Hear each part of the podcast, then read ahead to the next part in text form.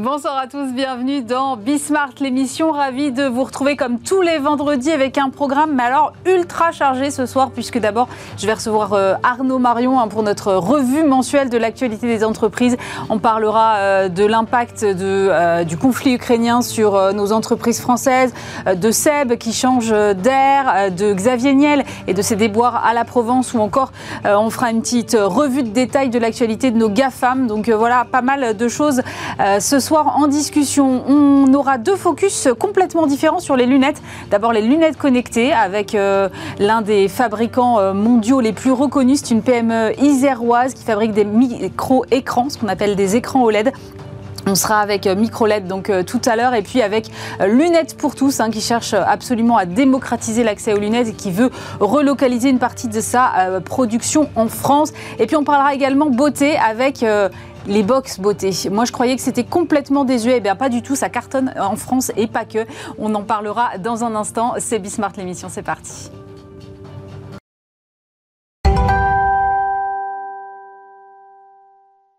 Et pour commencer euh, cette émission, nous sommes en visio avec euh, Arnaud Marion, fondateur de l'Institut des hautes études en gestion de crise. Bonjour Arnaud, merci d'être euh, avec nous pour cette revue mensuelle de l'actualité des entreprises. encore une fois, Actualité très chargée. Je voudrais qu'on commence par évidemment ce qui nous préoccupe tous euh, le plus en ce moment, cette crise euh, en Ukraine et les répercussions sur nos entreprises, les entreprises qui sont implantées en Russie. Vous, Arnaud, vous avez fait une revue de détail. En gros, euh, on est quand même assez peu exposé, mais il y a une quinzaine de groupes hein, qui sont concernés, c'est ça? Oui, alors de façon macroéconomique, ça a été dit très vite, c'est la Russie, ça représentait 1 à 2% maximum des importations, exportations, donc on n'est pas euh, un pays en risque. Euh, ce qui est intéressant, c'est quand même qu'on est le, premier employeur euh, étranger en Russie avec plus de 160 000 personnes, qui sont d'ailleurs quasi en quasi totalité des Russes. on, on, en a quand même à peu près 90 000 dans l'environnement du retail de la famille Mullier, Auchan, Leroy Merlin, Decathlon, 40 000 pour Renault, 12 000 pour la Société Générale avec Rosbank et Danone euh, avec 8 euh, 000 salariés. Donc pour ces entreprises-là, il y a des enjeux très très forts. Hein. On parle d'un tiers des résultats d'Auchan avec 4 milliards de chiffre d'affaires. On parle de 5 milliards pour le Roi Merlin, de 400 magasins. Ensuite, on, on, passe un petit peu à un niveau en dessous avec 3500 pour LVMH, 2200 euh, pour L'Oréal, quelques centaines pour Hermès il ne faut pas oublier qu'il y a quand même 1200 entreprises françaises qui sont présentes en Russie. Donc ça veut dire qu'il y en a quand même euh, à peu près 1200 petites entreprises qui travaillent sur le territoire. Euh, plusieurs de ces entreprises, d'ailleurs, Arnaud, ont décidé de suspendre en fait leurs activités euh, sur le territoire. Mais pour certaines, c'est quand même plus compliqué que d'autres. Vous évoquiez le cas de Danone qui a 8000 salariés sur place et qui a une usine de lait infantile. Évidemment, on voit mal comment Danone pourrait arrêter son usine de lait infantile en Russie. Ce serait très difficile à assumer. Oui, alors il y a un risque d'image qui est très très fort à la fois pour ces marques et ces sociétés en Occident, mais également en Russie. Donc on marche un peu sur, euh, sur des œufs. D'abord parce que les clients russes euh, sont souvent des bons clients, générateurs de marge. Hein. Les, entreprises, on parlait d'un tiers des résultats d'Auchan. Donc en fait, il y a, deux priorités euh, simultanées. La première, c'est les salariés russes. Donc toutes ces grandes entreprises ont dit qu'elles assumeraient les salaires russes euh, même si les entreprises sont fermées.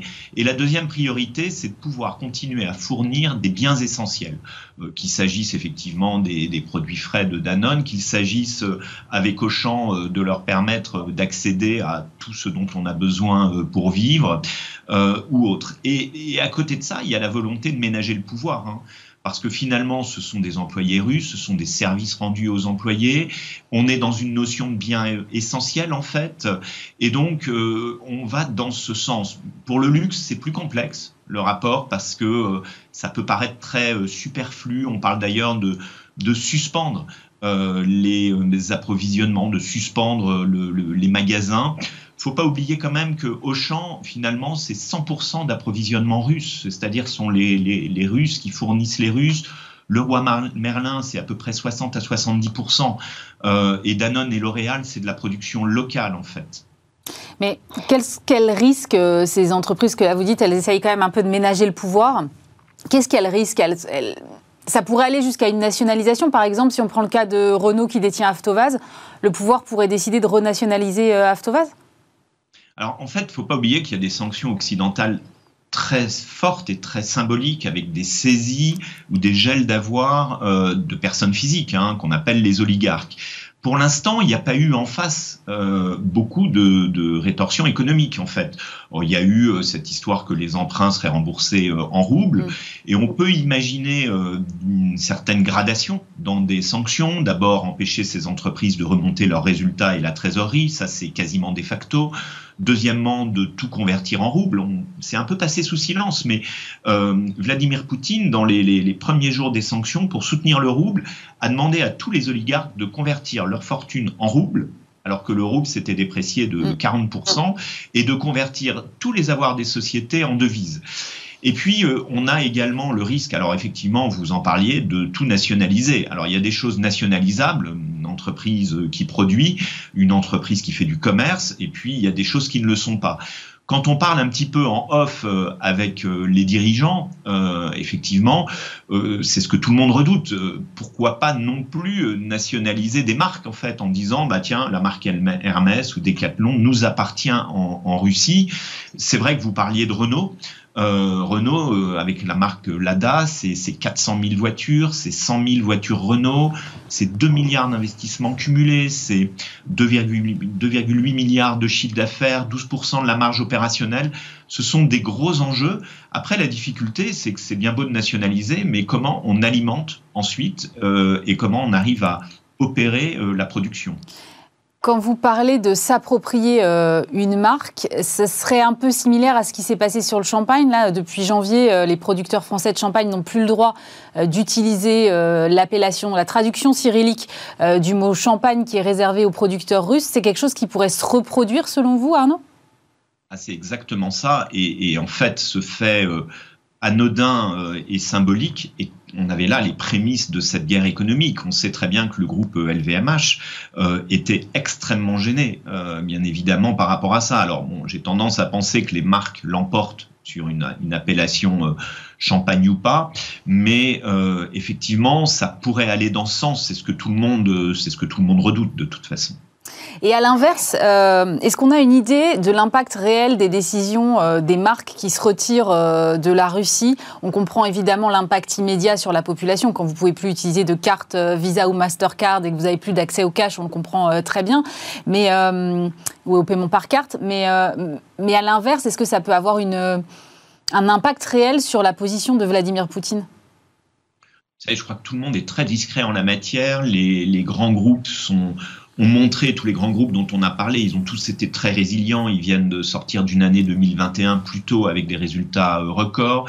Et je crois que personne n'a envie de, confondre non plus ce conflit, pardon de l'expression régionale en fait, et euh, de confondre ce, ce, sujet avec euh, les Russes en fait, qui, les populations russes civiles qui n'y sont pour rien. Donc d'ailleurs, vous avez vu tout de suite le réflexe a été de dire quoi qu'il en soit, on paye, les, on paye les salaires. Je pense que tout le monde essaye de ménager euh, la chèvre et le chou, si vous me permettez l'expression. Oui, bien sûr. Et, alors, en toile de fond, on a évidemment euh, la question des matières premières. On l'a vu avec, euh, avec Total notamment, hein, que vous évoquiez tout à l'heure. Il y a la Russie, donc avec le pétrole, le gaz. mais est-ce que ce serait de nature à redistribuer complètement les cartes de la géopolitique sur le plan des matières premières? Je crois que ça, c'est euh, effectivement euh, le, sujet de beaucoup d'entreprises. Effectivement, déjà, euh, Total a essayé de minimiser, mais on parle quand même de 3 à 5% des revenus, mais c'est une grosse proportion du gaz. Et je vous rappelle que selon Bruxelles, le gaz, c'est une énergie verte, selon leur classement. Mm. Euh, Total est propriétaire de Novatec, qui est une entreprise privée. Mais au-delà de ça, dans l'énergie, on est dépendant du gaz, du pétrole, du charbon, mais surtout aussi de métaux industriels. Hein. Le cobalt, le tungstène, le titane, le palladium. Et euh, il y a également, euh, bien évidemment, dans l'agro-business, beaucoup, beaucoup de dépendance. On parle de l'Ukraine, qui est quand même dévastée aujourd'hui. Je ne pense pas que les gens euh, sont, les agriculteurs sont vraiment dans les champs. Mm. vous savez très bien que 80% de l'huile de tournesol vient, vient d'Ukraine. On a le sujet aussi des engrais, des acides aminés, du blé, du malt. Hein. Ça expose des groupes d'ailleurs comme Soufflet, Louis Dreyfus, Limagrin, Danone ou Lactalis. Et n'oublions pas non plus qu'il y a beaucoup de il y a 160 entreprises françaises en Ukraine avec 30 000 employés. Hein. Et donc, euh, effectivement, là, c'est une situation plus complexe. Et n'oublions pas non plus que nous sommes exportateurs de, machines agricoles, de produits chimiques, de produits euh, cosmétiques. Donc, il y a, les cartes sont en train d'être rebattues. Et, vous connaissez ma théorie de l'extension des chaînes de valeur, notamment en amont avec les sujets de souveraineté et de dépendance. Là, on a des, dépendances fortes. D'ailleurs, si, si, vous me permettez cette conclusion, sur le plan géopolitique, vous avez vu que tout d'un coup, on essaye d'opérer une détente avec l'Iran sur l'accord sur le nucléaire parce qu'on a besoin du pétrole iranien pour faire baisser les cours. Je crois qu'on n'a plus vraiment de sujet avec le Qatar alors qu'il y a quelques années on en avait. Et les, prévisions de la BCE, la position de la BCE hier, la Banque Centrale Européenne, montrent que finalement, dans les perspectives actuelles, la, croissance va rester extrêmement positive, même si c'est revu à la baisse et euh, même si euh, on compte interrompre la politique monétaire accommodante, ce qui prouve que nos économies à ce stade peuvent supporter. Alors attention, je ne parle pas dans le cadre d'une escalade supplémentaire.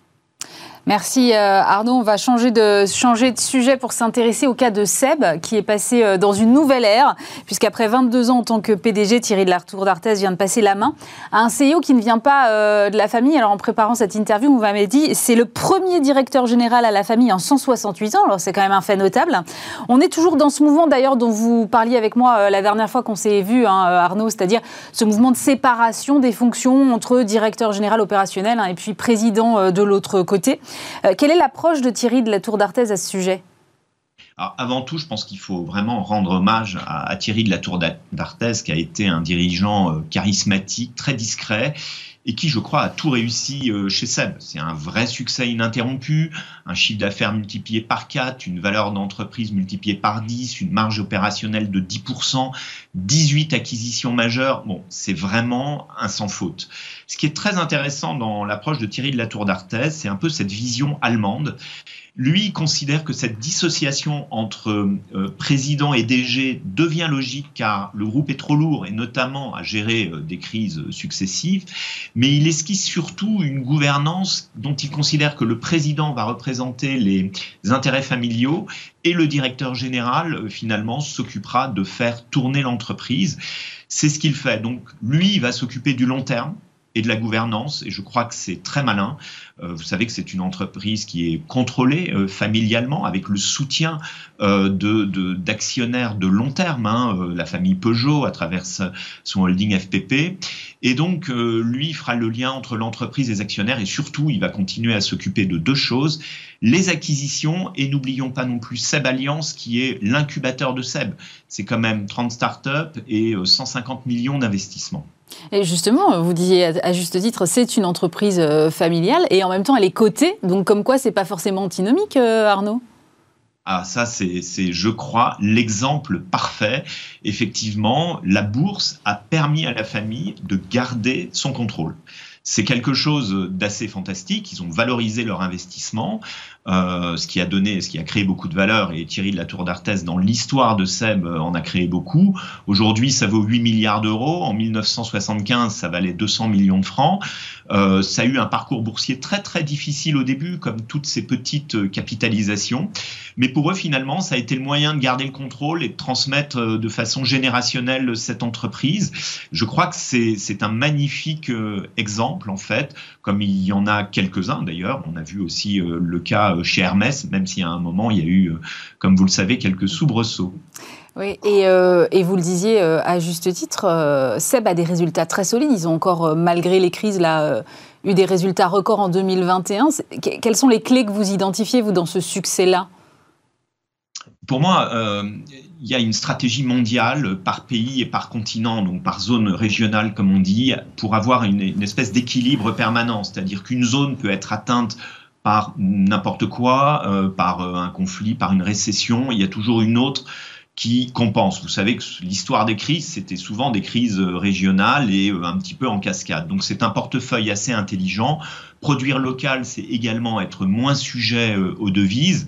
Et puis ils ont eu, pour moi, c'est le LVMH du petit électroménager. Ils ont eu une stratégie de marque très très forte, c'est-à-dire partout où ils sont implantés, ils ont racheté pas que des marques, des entreprises et des marques. Et ils ont le plus beau portefeuille mondial en la matière. C'est vraiment une stratégie à la LVMH. Et ils ont réussi à ne pas faire l'acquisition de trop. Ils sont présents en Chine avec euh, Support, ils sont présents en Amérique du Sud euh, avec euh, Arnaud.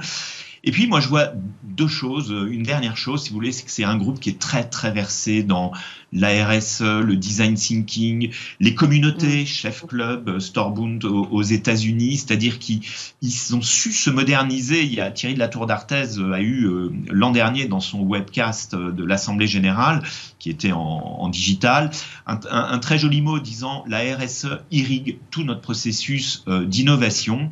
Et je pense que c'est vraiment un groupe remarquable en la matière. Il a même, il est même sorti de sa zone de confort en, en industrialisant euh, le produit, le vélo Angel de Marc Simoncini, par exemple. Arnaud, si vous voulez bien, on va passer à l'actualité des médias qui, décidément, ces, derniers mois est mouvante. Et on a eu euh, un épisode là assez traumatique, je pense, pour euh, Xavier Niel à La Provence. Est-ce que vous pouvez rappeler, pour ceux qui ne l'ont pas vu, euh, ce qui s'est passé, Arnaud? Oui, Xavier Niel était venu dans les locaux de la Provence à l'invitation d'ailleurs de salariés, pas forcément d'ailleurs du CSE et euh, il a été sommé de quitter les locaux euh, finalement par le, par le PDG alors qu'il voulait discuter lui de son offre avec le personnel. Hein. Je rappelle que CMA CGM d'un côté et Xavier Niel veulent reprendre la Provence suite à la liquidation des actifs euh, de Bernard Tapie. Mmh. Et c'est plutôt l'offre aujourd'hui de la famille Saadé de CMA CGM qui est soutenue par le personnel. Et rappelons qu'il y a un imbroglio juridique parce qu'il avait 11% du capital. Je parle de Xavier Niel, c'est-à-dire une sorte de, avec une golden share, comme on dit, un droit de préférence que pour l'instant la justice ne lui a pas reconnu. Peut-être que ça changera et euh, lui a fait une offre à 20 millions quand Rodolphe Saadé a fait une offre à 81 millions. Mais le, tribunal de commerce de Marseille avait jugé fin février que seule l'offre la mieux disante devait être présentée aux salariés. Ce qui est d'ailleurs assez curieux. Moi, en ce qui me concerne, je n'ai jamais vu ça. On laisse toujours tout le monde exposer son offre, notamment pour pouvoir euh, les rehausser. Rappelons que même si son droit d'agrément et de préférence a, ne lui a pas été reconnu, il a un droit de préemption. Alors là, on ne sait pas si la justice va lui reconnaître. Est-ce que finalement le tort de Xavier Niel dans cette histoire, c'est pas euh, tout simplement de ne pas être de l'écosystème marseillais, à l'inverse de Rodolphe Saadé? Oui, je crois euh, effectivement euh, Bernard Tapie était accepté par les salariés de la Provence parce que Bernard Tapie était une star. Il avait la gouaille, le passé marseillais avec l'OM et le titre en Coupe d'Europe, donc il avait un track record très très fort. Les Saadé, c'est quand même une grande puissance. je vous rappelle qu'ils font cette année un résultat record de 15 milliards d'euros, plus que Total. C'est le, premier bénéfice français. Euh, et effectivement, ils sont extrêmement identitaires de Marseille. Alors, on ne sait pas d'ailleurs si les salariés sont pas divisés euh, entre, entre les deux. Euh, là, euh, Xavier Niel, c'est vraiment l'outsider. Il ne joue pas à domicile, pour reprendre une thématique du foot. Et il y avait peut-être le sentiment que tout était verrouillé dans la transaction. on verra finalement ce que décidera la justice et s'il aura le droit de préempter finalement et d'être, de pouvoir, en lieu et place des SAD, devenir l'actionnaire. Après, de mon expérience, commencer sur un procès, euh, c'est sur des procès, c'est toujours compliqué, et commencer en forçant la main de salariés, surtout dans cette région, c'est compliqué. À l'évidence, c'est pas c'est pas le régional de l'étape. On va terminer avec euh, une petite revue de détails de nos amis les GAFAM. Arnaud, vous avez relevé que Amazon avait fermé ses commerces physiques, en tout cas une partie. finalement, on est c'est quoi? C'est un retour au 100% digital chez Amazon? Oui, alors avant de répondre à ça, vous allez me permettre, mais euh, vous, savez que la trésorerie des GAFAM est supérieure en cumulé aux réserves de change de la Russie. Voilà, ça montre la puissance de ces entreprises. Vous ne pouvez pas le pas le dire puisqu'on a parlé de la Russie tout à l'heure.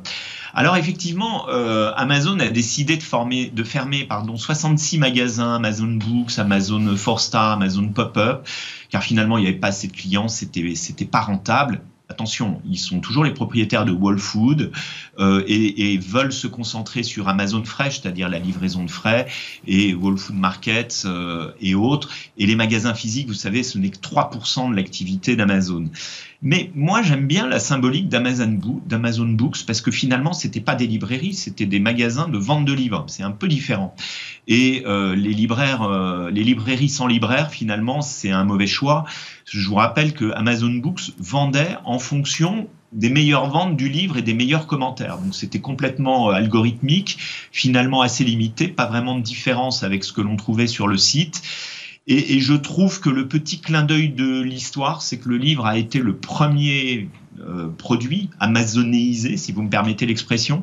Et c'est aujourd'hui finalement le symbole de la résistance aux plateformes. On vient de le voir euh, là, parce que finalement la librairie en tant que telle, avec les libraires, prennent leur revanche sur les plateformes.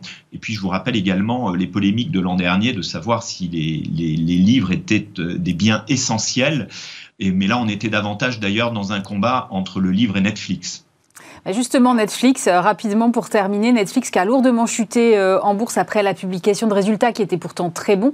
Il y a visiblement des doutes des investisseurs sur le business model. Et moi, ce qui me surprend, c'est que ça arrive maintenant, ces doutes, alors que le pivot stratégique de Netflix, c'était il y a 10 ans quand même, voire même 12.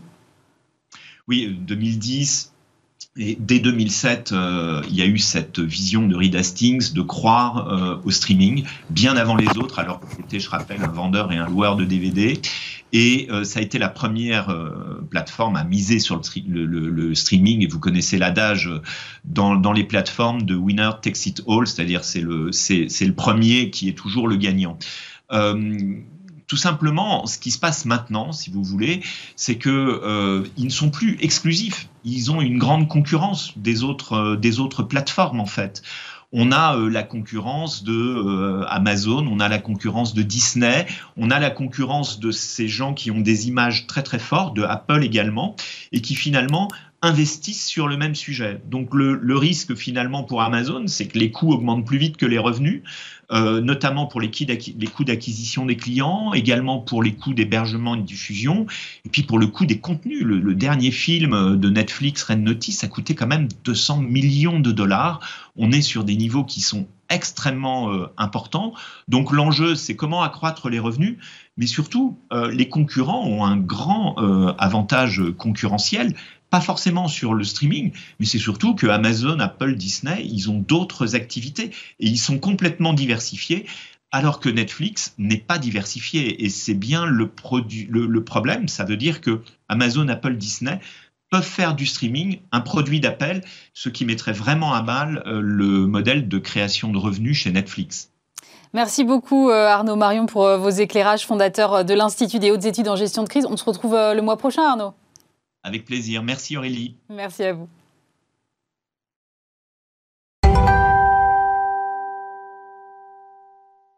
Et on va poursuivre euh, cette émission en parlant de lunettes mais connectées avec euh, Éric Marcelin Dibon. Bonjour.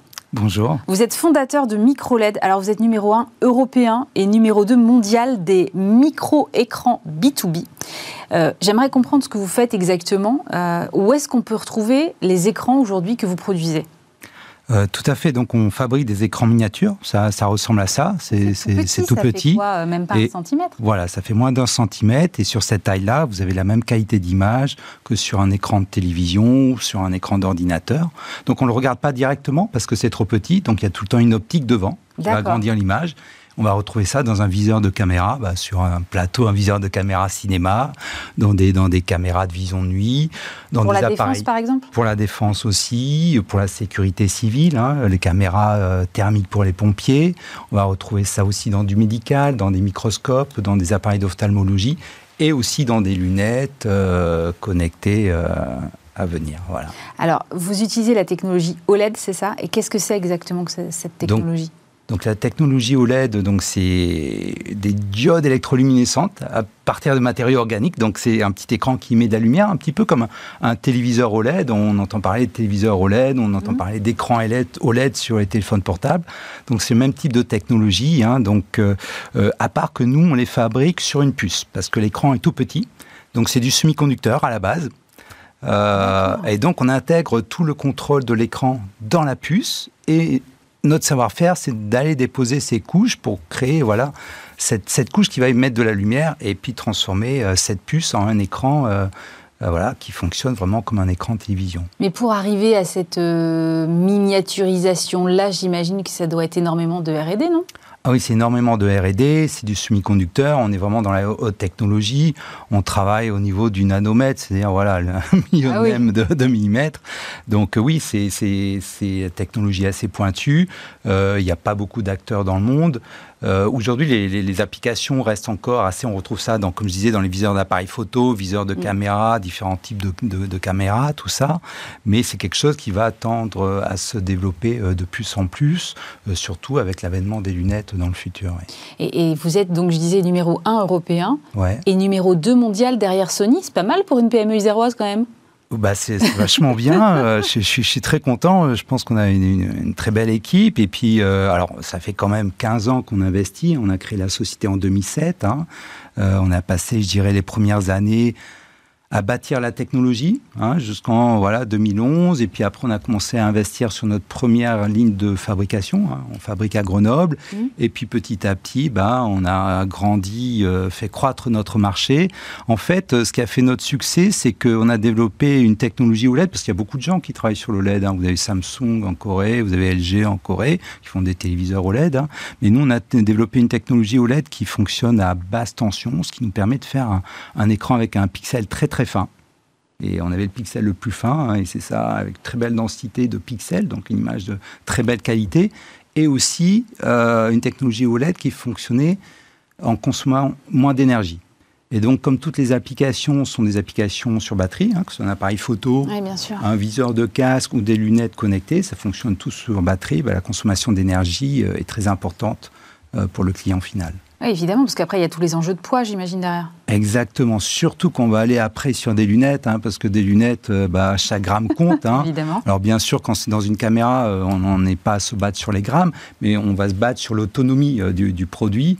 Et, quand on va aller sur les lunettes, c'est vraiment la question du poids, et le poids, c'est lié vraiment à, l'autonomie, à la taille de la batterie finalement.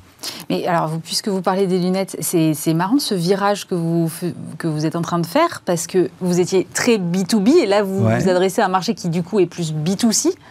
Comment est-ce que vous négociez ce virage-là? Alors je dirais que c'est pas vraiment un virage. Hein. On a notre business B2B qui est en train de grandir, qui est en mmh. train de, croître, hein, parce que ce type d'application se développe, euh, ce type de caméra euh, maintenant euh, se, retrouve partout, hein, comme je le disais, caméra thermique, caméra de vision de nuit. Maintenant, mmh. c'est utilisé un peu dans, différentes applications, que ce soit civiles ou autres. Et, là, c'est plutôt on rajoute entre guillemets un, deuxième moteur de, de, croissance à la société, parce qu'en fait, comme on contrôle le cœur de la technologie pour faire un écran qui est vraiment miniaturisé. En fait, celui qui rentre dans les lunettes, c'est celui-ci. Donc, il est vraiment tout petit. Et, et, surtout, euh, il fait, euh, voilà, 4 mm, c'est ça exactement. Et il consomme très, très, très peu d'énergie, à peu près 50 euh, fois moins par rapport à un écran de la concurrence. Donc, ce qui nous permet de faire un système ben, très petit et très léger. Et comme on a la technologie, ben, on s'intègre verticalement, on monte un peu dans la chaîne de la valeur et pour adresser un marché grand public, mais tout le temps dans une approche quand même un petit peu B2B, parce qu'on va travailler avec les fabricants de marques de lunettes, qui elles sont très fortes pour tout ce euh, qui est faire design. du design, du marketing, de la distribution, et nous on apporte, le, je dirais, le cœur technologie de la technologie qu'on appelle Active Look. Hein. c'est un peu euh, ce qu'on appelle, euh, ce que j'appelle moi le, moteur optique. Hein. c'est-à-dire que là-dedans, il y a à la fois le petit écran, mais il y a aussi l'électronique qui va communiquer avec le téléphone portable ou avec une montre. C'est-à-dire que vous allez recevoir des données qui viennent de votre téléphone portable ou de votre montre. Et il y a aussi un petit système optique, parce que là l'écran n'est pas transparent, mais un petit système optique qui va créer une image virtuelle transparente qui flotte devant vous à quelques mètres. Un petit peu comme l'affichage tête haute dans une voiture. Vous savez, quand ça se reflète sur le pare-brise de la voiture. Mais, alors, je suis effarée par la petitesse de, de votre système. Où est-ce qu'on le retrouve Où est-ce que vous le cachez dans les lunettes ensuite? Ben, Il est en fait tout caché autour du pont de nez. D'accord. Euh, et, le pont de nez, c'est une situation qui est bien parce que ça équilibre le poids. Puis en plus, c'est une zone où vous ne voyez pas. Finalement, vos yeux voient votre nez, mais finalement, vous ne voyez pas votre nez tous les jours. Donc, euh, quand on a quelque chose ici, ça ne gêne pas du tout. Et puis, ce qui est important, c'est que d'une part... De l'extérieur, ça ne se voit pas en plus. Et que de l'extérieur, ça ne se voit pas. Alors là, c'est des verres... Euh, photochromiques qui vont foncer avec le soleil. D'accord. Et de l'extérieur, ça ne se voit pas. Et là, bon, alors on adresse le marché du sport. Hein. euh, parce que c'est le premier cas d'usage. Parce que derrière, c'est quoi? L'idée C'est de le coupler avec euh, des applications type application de running ou ce genre de trucs? Tout à fait, c'est exactement ça. Alors, on a, nous, quand, on a pensé à, ça, parce que bien sûr, on, a, on, est très impliqué dans, ces relations avec les, les GAFAM aux États-Unis, quand il y a eu les Google Glass, etc. Mais, mais finalement, c'était peut-être pas mature à l'époque. On a beaucoup pensé au cas d'usage parce que c'est important. Et en fait, on pensait que le sport, c'est vraiment cas d'usage le plus simple pour le grand public parce que les gens ont l'habitude déjà d'aller courir avec une application, avec une montre, mm. de mesurer leur performance, de s'améliorer. Et donc, là, en fait, on apporte euh, en temps réel euh, les informations dans vos lunettes. Et donc, vous voyez en temps réel bah, votre vitesse, vos battements du cœur, etc. Mais ce qui est marrant, c'est que les lunettes connectées, moi, ça fait longtemps que j'en entends parler. Et. Euh, et en fait, j'ai jamais vu personne en porter. Et là, en voyant votre système, je me dis, mais en fait, si j'en voyais, je suis pas sûre que je verrais que ce sont des lunettes connectées. Ben justement, c'est ça la clé aussi de ce que l'on a fait. Euh, quand on a vraiment lancé ce projet euh, chez nous en interne, on s'est dit, si on veut faire des lunettes, il faut que ce soit confortable. Parce que les lunettes, c'est, voilà, vous les avez sur le nez, il faut que ce soit léger. Et il faut que ce soit esthétique. Parce que les lunettes, c'est un produit personnel. Et donc, sur le design de lunettes que vous allez, vous n'allez pas raconter la même histoire euh, mm. sur vous. Donc là, par exemple, ça, c'est vraiment très typé sport. Euh, mais on ne voit pas la technologie. Bon, ça, c'est un autre modèle euh, pour Cosmo, un petit peu plus urbain. voilà, et c'est ça qui est important, le fait qu'on ne voit pas la technologie. Et je pense que c'est l'erreur qu'ont fait toutes les grosses sociétés qui auparavant ont travaillé sur les lunettes connectées parce qu'elles ont pris un axe très technologique finalement. Alors que des lunettes, bah, c'est un accessoire personnel qui doit être esthétique et confortable. Et apporter, je dirais, euh, un plus si elles sont connectées. Et ça pourrait avoir des, un intérêt, euh, je reviens sur le marché B2B, pour des opérateurs dans des usines ou qui manipulent des choses ou... Tout à fait. C'est-à-dire qu'aujourd'hui, nous, on a démarré sur le marché du sport parce que c'était ce qui paraissait le plus naturel. Et déjà, c'est en train de se diversifier sur le marché grand public. Euh, mais sur le domaine euh, industriel, bien sûr, il y a, beaucoup d'intérêt. Il y a beaucoup de gens qui nous contactent parce qu'en fait, on a conçu cela comme une plateforme ouverte. C'est-à-dire que c'est un écran qui, affiche des informations dans les lunettes, mais qui est ouvert. C'est-à-dire que vous pouvez développer une application qui envoie n'importe quelle information. Et donc, des gens qui travaillent dans des usines, dans le nucléaire, dans des usines, euh, voilà, vous avez besoin d'avoir des informations. De, de, maintenance ou autre. oui, il y a beaucoup d'applications aussi dans ce domaine professionnel. Et du coup, vous allez créer une ligne de production spécifique pour ces, pour ça Oui, on est en train de monter une ligne euh, spécifique sur les lunettes à Grenoble aussi, hein, parce qu'en fait, les écrans, on les fabrique à, Grenoble. Et on est en train de monter, bon, on a déjà monté une, première ligne pour euh, assembler les premières lunettes pour Jules Beau, euh, nos premiers clients. et voilà, c'est en train de se développer petit à petit. Alors, on a beaucoup parlé de vous en début d'année parce que vous aviez déposé votre dossier à l'AMF pour entrer en bourse. Euh, j'ai pas entendu parler depuis que vous ayez fait cette introduction en bourse. Je regarde les marchés quand même et je me dis que potentiellement vous avez mis ça en pause. Oui, on a mis ça en pause. Alors, c'est vrai qu'au mois de janvier, on a eu l'autorisation de l'AMF. Mm. Bon, et puis après, au mois de février, je dirais la situation, c'est vraiment euh, compliqué. Mm. Euh, les marchés boursiers sont assez figés actuellement. Donc, on a mis ça un petit peu en pause. Euh, cependant, pour nous, ça ne pose pas un problème parce que la société est, saine. On fait du chiffre d'affaires. Il y a deux ans, on faisait 20 millions d'euros de chiffre d'affaires. On est rentable. et vous visez 50 millions en 2024 Voilà, on a besoin d'investir quand même hein, parce qu'aujourd'hui, sur notre cœur de métier, sur les micro-écran, déjà, c'est un marché qui est en croissance. Et donc, on veut euh, installer une nouvelle ligne de production à Grenoble. Euh, et donc, on va peut-être avancer. Donc, on est en train de voir aujourd'hui si on va avancer soit au travers de la bourse, soit en private equity pour euh, continuer à investir, pour développer l'entreprise. Merci beaucoup, Eric Marcelin Dibon. Je rappelle que vous êtes fondateur de Microled. Merci d'avoir été avec nous. Merci à vous.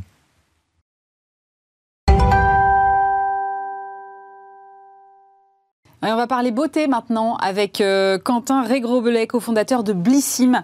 Euh, j'ai appelé cette interview, euh, Quentin, la beauté en boîte. Parce que ce que vous faites, en fait, ce sont des box beauté sur abonnement, c'est ça? Exactement. Et alors, le truc qui est dingue, c'est que vous, vous avez fondé cette boîte en 2011. Ça s'appelait Jolie Box, je crois.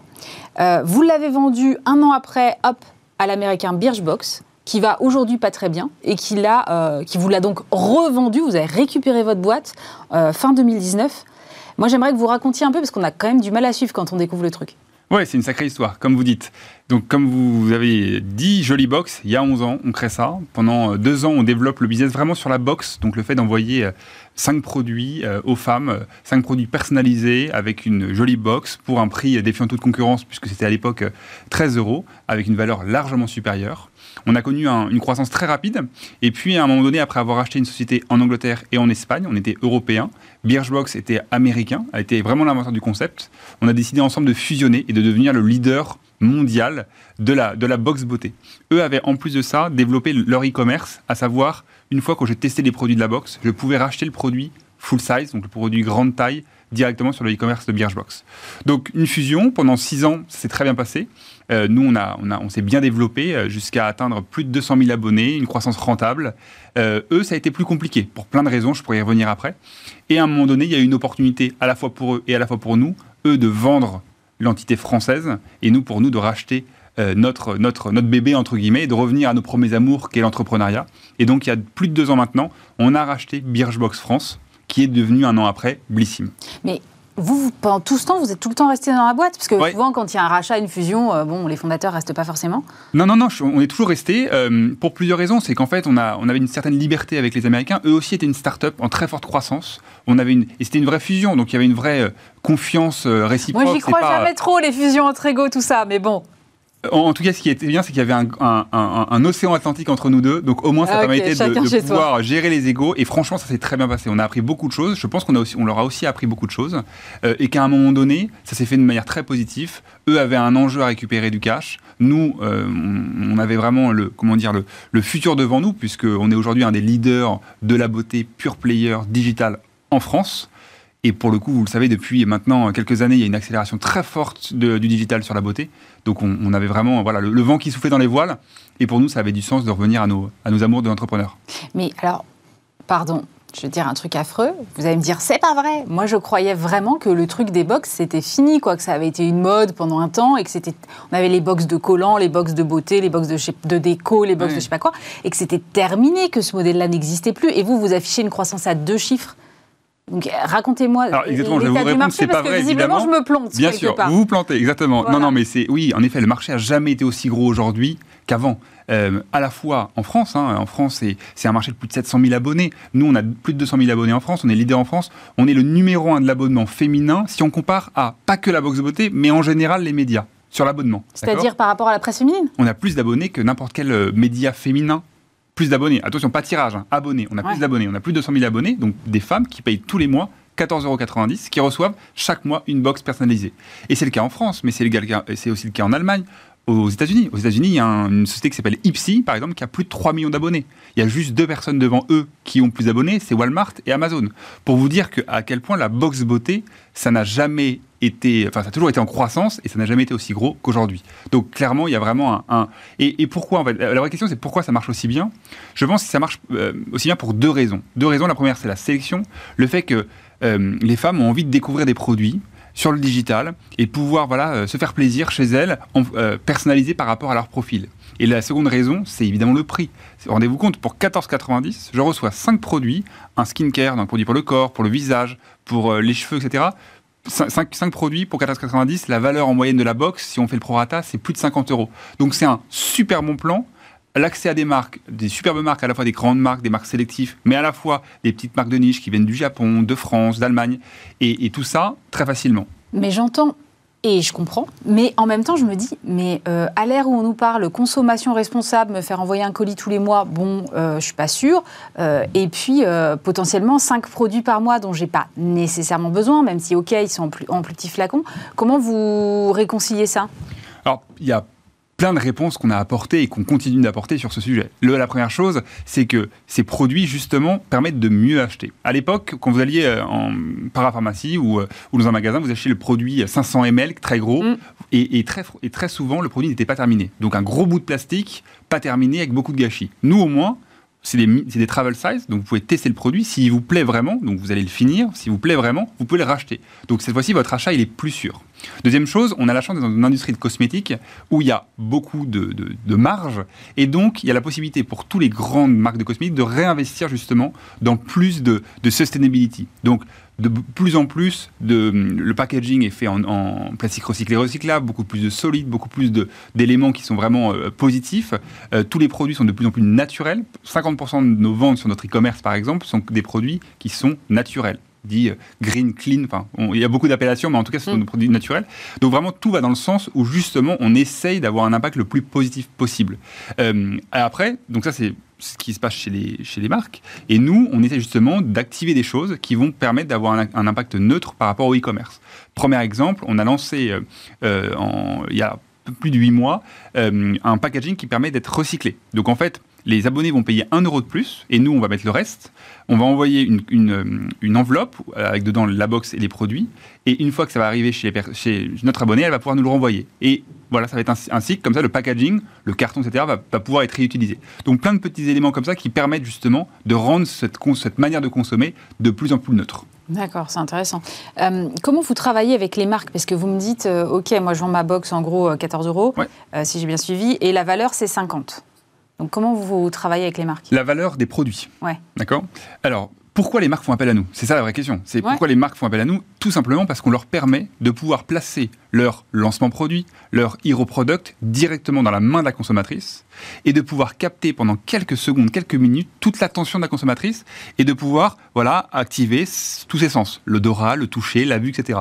Aujourd'hui, à l'heure où notre attention elle part un peu partout, notamment beaucoup dans notre smartphone, Ouais. où on est à, une sc- à un scroll de la prochaine image, de la prochaine publicité, pendant quelques minutes, notre, la, consommatrice ou la future cliente de nos marques partenaires vont pouvoir se focus vraiment sur le produit. Et c'est ça que recherchent vraiment nos, nos- clientes. Depuis la nuit des temps, en cosmétique, l'élément marketing le plus efficace, depuis toujours, c'est le test produit. Je teste le produit, il me plaît, la, la, la galénique, la senteur, etc. D'ailleurs, je vais la racheter. C'est ça qui est le plus efficace. Nous, on l'a fait, mais mieux, à savoir avec beaucoup plus de personnalisation, avec une expérience meilleure. Donc c'est ça, c'est pourquoi les marques viennent nous voir. Et donc les marques viennent nous voir en nous disant, voilà, j'ai un lancement produit, j'aimerais bien que vous fassiez découvrir aux personnes qui ont euh, plus de 35 ans et qui ont euh, des problèmes de euh, X ou Y. Et donc nous, on va venir cibler ce produit-là, on va le tester, on va voir s'il nous, il nous intéresse, si, si en effet on va apporter une plus-value à notre consommatrice, et on va l'envoyer à cette personne-là. Donc c'est vraiment du, entre guillemets, du- du test grandeur nature avec une campagne de communication qui est autour. Et une fois que la personne l'a testé, on va pouvoir dire si tu as aimé le produit, tu peux le racheter sur le e-commerce. Et, donc, on va pouvoir dire à notre marque, à notre marque partenaire, en plus de ça, on peut traquer s'il y a eu des réachats après. C'est ça, c'est que derrière vous avez de la data à leur envoyer, non? On a énormément de data. La data, alors, la data, c'est vraiment le cœur du réacteur chez nous. hein. À la fois sur Voilà. le fait d'envoyer la bonne box à la bonne personne, en premier lieu, à la fois d'envoyer le bon message à la bonne personne, et puis aussi, on va pouvoir donner cette data à notre euh, marque. Donner, évidemment, en étant responsable au niveau RGPD compliant, évidemment. Mais notre marque partenaire va avoir accès à une plateforme qui s'appelle Blissim Analytics, où elle va pouvoir avoir gratuitement en temps réel toutes les datas qu'elle va recevoir des tests produits qu'il y a eu sur la box, des retours qu'il y a eu sur le site, quel produit a été ajouté dans le panier sur notre site avec euh, la marque, euh, la marque euh, euh, intéressée. Bref, Ouais. énormément de data. Et tout ça, elles vont pouvoir justement, avec un objectif de pouvoir mieux satisfaire le client. Nous, notre but, c'est que cette data, à la fin des fins, nous permette de pouvoir encore mieux satisfaire notre client. Et donc d'aider la marque aussi dans la compréhension du client. Ouais, et du coup, là, je comprends mieux l'intérêt des marques. Et, euh, et donc, j'ai lu que vos coffrets étaient pleins un an à l'avance, qu'il y avait un an d'attente pour une marque qui veut se positionner? Ouais, ça, ça a été vraiment un énorme changement avec l'explosion du digital, notamment avec le confinement. Euh, quand on a commencé, pour vous dire, Jolly Box à l'époque, euh, on sourçait nos box 15 jours avant. Donc autant vous dire que les nuits étaient courtes et compliquées. Dix ans après, en effet, là on source nos box entre décembre et le, et le premier trimestre 2023. Donc clairement, les marques ont besoin de ça parce qu'en plus, aujourd'hui, les coûts d'acquisition clients euh, augmentent sur Facebook, sur Instagram, sur Google, ça devient de plus en plus cher. Nous, finalement, c'est resté toujours le même prix puisque c'est resté le prix du produit. Nous, il n'y a aucun échange financier entre la marque et nous. Le seul échange financier qu'il y a, c'est quand nous, on va acheter des produits pour les mettre sur notre e-commerce comme un, un retailer classique. Donc, finalement, pour les marques, en termes de, de coût contact, ça défie toute concurrence. Et en plus, le contact est quand même mille fois plus intéressant entre le moment où j'ai le produit dans la main, j'ai tous mes sens et, je, suis focus dessus, que voir une énième pub dans, sur Instagram ou sur euh, un magazine. Donc, en termes de, qualité de- de publicité, c'est quand même mille fois plus impactant à un prix très bas. Donc, la marque qui veut lancer un produit avec vous, euh, elle a intérêt d'anticiper, là? Je vous confirme. C'est quoi les prochaines étapes pour vous? Parce que là, effectivement, vous avez racheté la marque il y a un peu moins de deux ans. Plus de deux ans, euh, Plus de deux ans. C'était en 2019. Euh, c'est quoi la prochaine étape? C'est d'aller dupliquer ça euh, ailleurs en Europe? Oui, alors déjà, la France, on fait 50 millions d'euros de chiffre d'affaires, on est rentable, on est une rentabilité à, deux chiffres. Le marché fait 15 milliards. En France Le marché des cosmétiques au global fait 15 milliards en France. Et sur la partie ah digitale, on est un peu plus entre, 2 milliards et 3 milliards, d'accord? Avec une croissance à, deux chiffres sur la partie digitale. Donc clairement, Vous on avez reste une petite marge, oui. Voilà, on reste, voilà, en toute humilité, on reste quand même très petit. Et donc, on a, mais c'est au contraire très excitant, c'est qu'on a, on a encore plein de choses à faire. Ça, c'est en France. Mm. On se lance en Allemagne. On, a ouvert notre site allemand il y a une semaine, euh, justement avec la même offre, la box, notre e-commerce. Euh, et puis également, on, a développé une, sorte de start-up dans la start-up euh, qui s'appelle Beauty Story, qui est une sorte de, studio de marque où, basé sur notre data et basé sur, la, sur, la, sur, la, sur ce que veut nos consommatrices et sur les tendances, on va créer des marques. Euh, et donc, on va aussi les accélérer via nos, via nos produits Box et Shop, mais aussi via un écosystème partenaire. Vous pouvez retrouver chez Marc, chez Monoprix, chez Nocibé, chez Amazon, etc. Donc voilà, c'est vraiment, on a beaucoup de choses à faire. C'est pour ça que vous avez fait rentrer Rise au capital, là? Exactement. On est très heureux de les accueillir. Il y a maintenant un mois, euh, on a commencé, voilà, l'histoire a commencé et c'est vraiment l'idée, c'est de pouvoir euh, continuer à grandir euh, en investissant, en étant très très innovant et, et, à la fois qui sert un peu notre ambition d'être à la fois un leader français, mais surtout un leader européen. Merci beaucoup, Quentin Régroblet. Je rappelle que vous êtes le cofondateur de Blissim. Merci d'avoir été avec nous.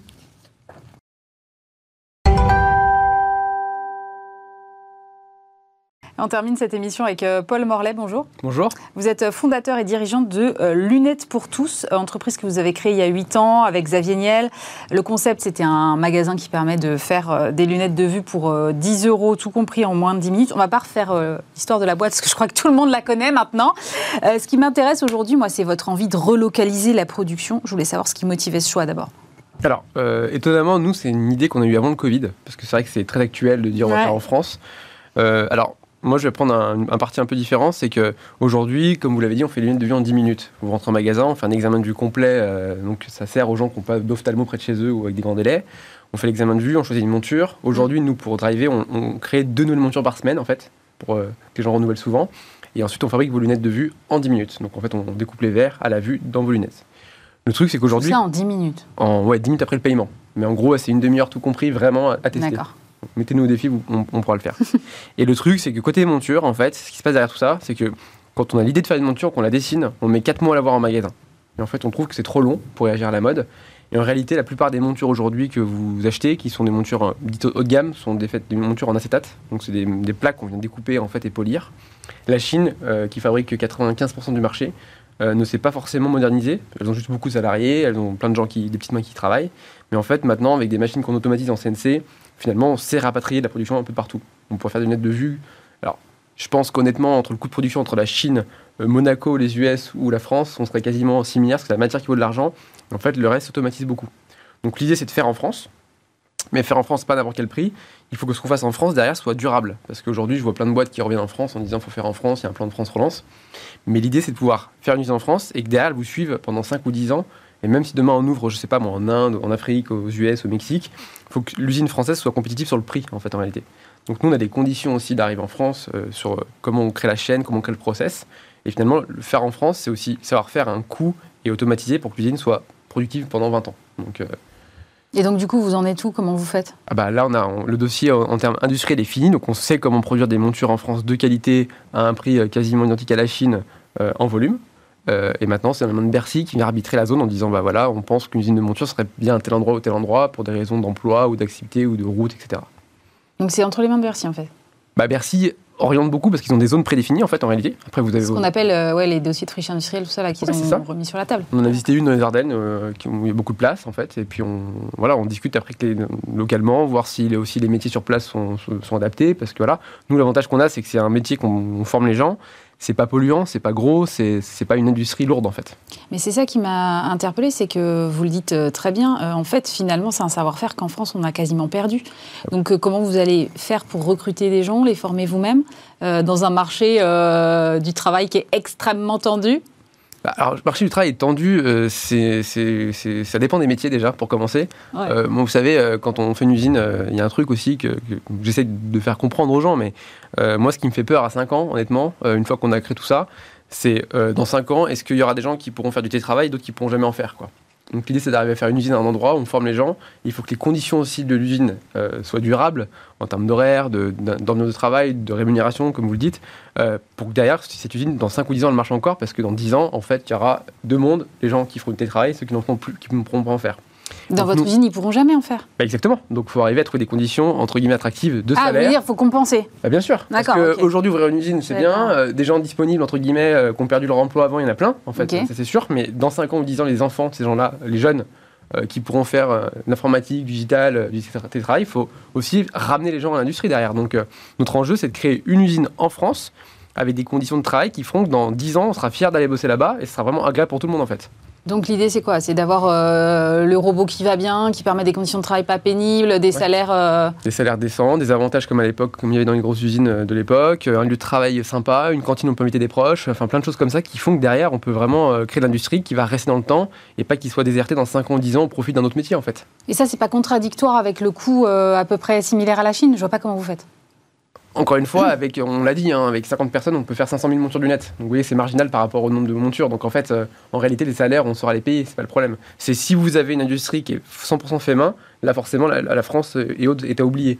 Aujourd'hui, toute usine qui, qui s'ouvre en France, en réalité, vous l'avez vu, elles sont hyper automatisées. Il y a une création d'emplois qui est énorme parce que les usines, généralement, elles répondent pas seulement aux besoins français, mais aux besoins souvent européens en fait. Donc l'idée, nous, c'est d'arriver à créer des usines agréables, pour, enfin, une usine agréable pour que les gens puissent recruter et les garder. Ça, c'est l'enjeu derrière. J'ai bien compris qu'il y avait des après.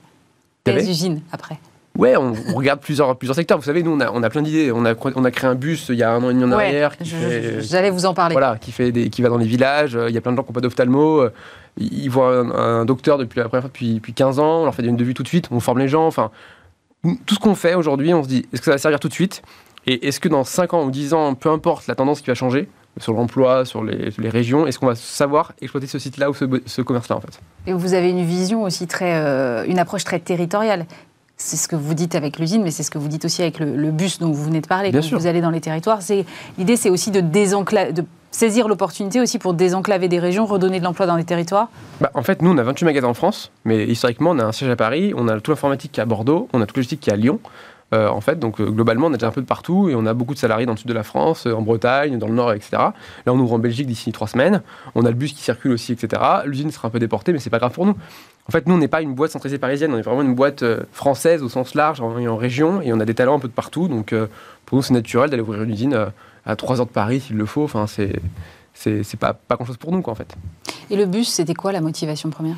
Bah, le bus, en fait, alors déjà, c'est, bah, faut comprendre un truc, c'est qu'on ouvre des magasins tous les plusieurs par an depuis, depuis 8 ans, comme vous le dites. Mm. Le Covid arrive, les ophtalmos ferment. euh, vous promenez en campagne, en fait, il y a Paris, bon, les gens ont rendez-vous chez l'ophtalmo en un mois. Vous allez dans les Ardennes, on a vu l'usine, c'est 3 ans de délai, honnêtement. Euh, on a créé Trois un ans de délai. Ouais, vraiment, il y a un ophtalmo à Charleville-Mézières qui, a- qui a ouvert son cabinet il y a un an. Il a eu 4000 rendez-vous en deux heures. Vous voyez, c'est dans la presse. Donc il y a, il y a un vrai- il y a une vraie différence entre Paris et, et les régions, encore une fois. Et nos bus, en fait, quand ils circulent, c'est des gros bus qu'on a ramenés, des bus scolaires qu'on a rachetés. Vous rentrez, vous faites un examen vue complet. Vous avez un beau magasin de lunettes avec des montures à 5, 10, 20, 30 euros, des montures bio pas chères, enfin vraiment un super beau truc hyper classe. Vous rentrez, vous achetez des lunettes, on les fabrique dans le bus à la vue et vous repartez avec en fait. Et ça, en fait, vous avez la même offre qu'un super magasin à Paris, mais euh, dans la Creuse par exemple. Et ça marche super bien. Et on a les députés, les maires, les entreprises qui nous font venir pour animer en fait euh, leur village, l'accès aux soins en général, etc. Donc nous, on est vraiment une boîte de territoire au sens large en fait. C'est presque, c'est presque en fait un peu une raison d'être que vous êtes en train de me décrire. Bah, euh, lunettes pour tous de base, euh, oui. C'est ça, on était, on était entreprise à mission avant l'heure entre C'est guillemets. ça. Euh, mais pour nous, en fait, voilà, on, on a des métiers euh, classiques. On a de l'industrie, de la logistique, de l'opticien, du vendeur, des monteurs, des gens au service client. Ben, on est une boîte normale. Donc on n'a pas d'experts crypto encore chez nous. Donc voilà, donc on peut recruter de partout. Et on est moins dans, ce, dans ces sujets d'embauche et d'emploi qu'on qu'on traitait parce qu'il y a une effervescence avec les levées de fonds sur les boîtes tech. Et forcément, elles se battent toutes. Nous, on est un peu en dehors de la pas bataille. que donc. tech, vous voyez le secteur de la logistique qui a énormément de mal à recruter. Et là aussi, pour, mais pour des conditions, comme vous disiez, de salaire, de euh, Ouais. Alors- de compensation. Mais Par exemple, non logistique. Si on traite le sujet, nous on a un entrepôt qui est à Lyon. Euh, les gens sont payés euh, plutôt normalement par la logistique, mais ils commencent à 11h du matin et finissent à 19h. Et c'est en plein centre-ville. Ils viennent à pied ou en métro, et les cartons font moins d'un kilo. Donc forcément, euh, nous, on n'a pas ce problème-là. On n'est pas euh, Darty avec des kilos, des trucs de 40 kilos, quoi, vous voyez Puis ils commencent à 11h du matin. Donc euh, quelque part, Et c'est un vrai argument, ça, de commencer à 11h du Bah, mat je sais pas, parce qu'on n'a on a jamais fait autrement. Vous voyez ce que je veux dire En tout Ouais. cas, ce que je peux vous dire en 2022, c'est qu'on n'a pas prévu de recruter. Parce qu'effectivement, on n'est pas en zone industrielle vers un, vers un aéroport à 40 km du, du centre avec un horaire à 6h du matin. Quoi. Donc je, je sais pas, mais en tout cas. Et nous, les 11h du matin, c'était pas pour faire un truc RH, c'était juste que nous, on doit finir les commandes le plus tard possible pour qu'elles partent le plus tard- possible pour qu'elles soient le plus tôt le lendemain. Donc on clôture à 19h. Parce que les clients, comme ça, jusqu'à 18h, ils peuvent commander en fait, c'est tout. C'est juste qu'on s'adapte à la clientèle et ça crée un contexte de travail qui est plutôt bon en fait en réalité. Tout à l'heure, vous parliez de lunettes bio. Euh, Là aussi, c'est un axe de développement, j'imagine, et une attente de vos, de vos consommateurs. Et c'est pas. euh, souvent, on dit, ouais, euh, les produits éco-responsables, c'est plus cher. Et vous, euh, bah, vous c'est toujours lunettes pour tous, euh, toujours le prix le plus bas garanti. Comment vous faites pour- Bah, le, RSE, on, on va pas se mentir, on- est arrivé sur les lunettes bio en 2021, fin 2021. Donc, Ouais. euh, on est en retard, presque, je dirais, par rapport au, au monde du RSE. Mm. Bon, l'optique, ça commence à bouger, on voit que les opticiens commencent à le faire.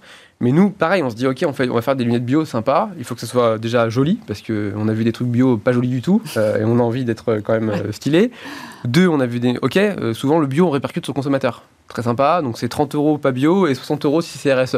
Bah, à la fin, le porte-monnaie, il vous dit, euh, ne soyez pas bio, quoi. Donc, donc c'est sympa. Donc nous, on a essayé de trouver une formule où on a des lunettes qui sont belles, jolies, durables, de qualité et au même prix. Et on absorbe la différence pour nous, en fait. Parce qu'on estime qu'aujourd'hui, une mouvance RSE, c'est pas au client de payer, c'est à la boîte de s'adapter.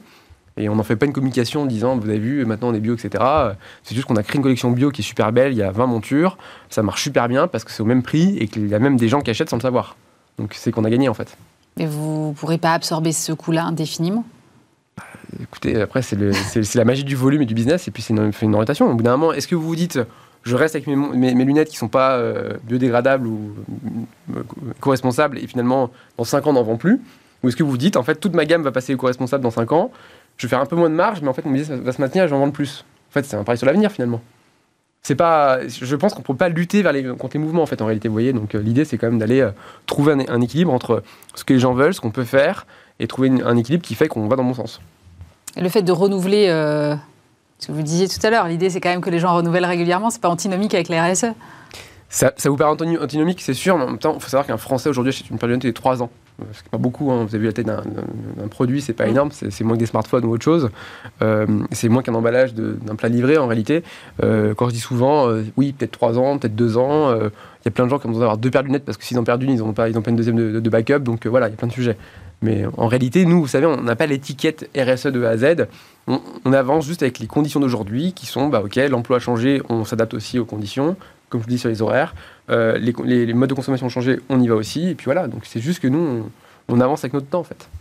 Le go de l'usine, c'est pour quand alors? Le goût de l'usine, bah, j'aimerais bien revenir vous voir pour vous dire ça sous allez, euh, deux mois maximum. Voilà. Bon, on, lance un appel à Bercy en fait, c'est ça? Non, mais il n'y a pas que dans la boucle, c'est pas vrai. Il y, a il y a aussi les gens sur place, il y a plein de sujets. Quoi. Donc, euh, donc voilà, mais en tout cas, ce que je peux dire, c'est que les équipes de Bercy sont hyper euh, engagées là-dessus. Euh, là, on est dans une zone qui est un peu compliquée parce que c'est à Revin, il va y avoir une usine de vélo, il n'y a pas l'usine de vélo, etc. Honnêtement, moi, ce que je peux dire, c'est que j'étais hyper bien accueilli sur place, que le service de Bercy bosse beaucoup aussi là-dessus. Donc, moi, j'ai confiance en tout cas dans le plan France Relance qui fait que dans 5 ans, on aura plein d'usines. J'espère qu'après, le rôle des boîtes, c'est d'arriver à les tenir pendant 5, 10, 20, 30 ans. Après, ce sera la, la deuxième phase. Merci beaucoup Paul Morlet. Je rappelle que vous êtes fondateur et dirigeant de Lunettes pour tous. Merci d'avoir été avec nous. Bismart, l'émission s'est terminée euh, pour aujourd'hui. Bien évidemment, dès lundi, vous aurez le plaisir de retrouver Stéphane Soumier. Nous, on se retrouve vendredi prochain. Passez un très bon week-end sur Bismart.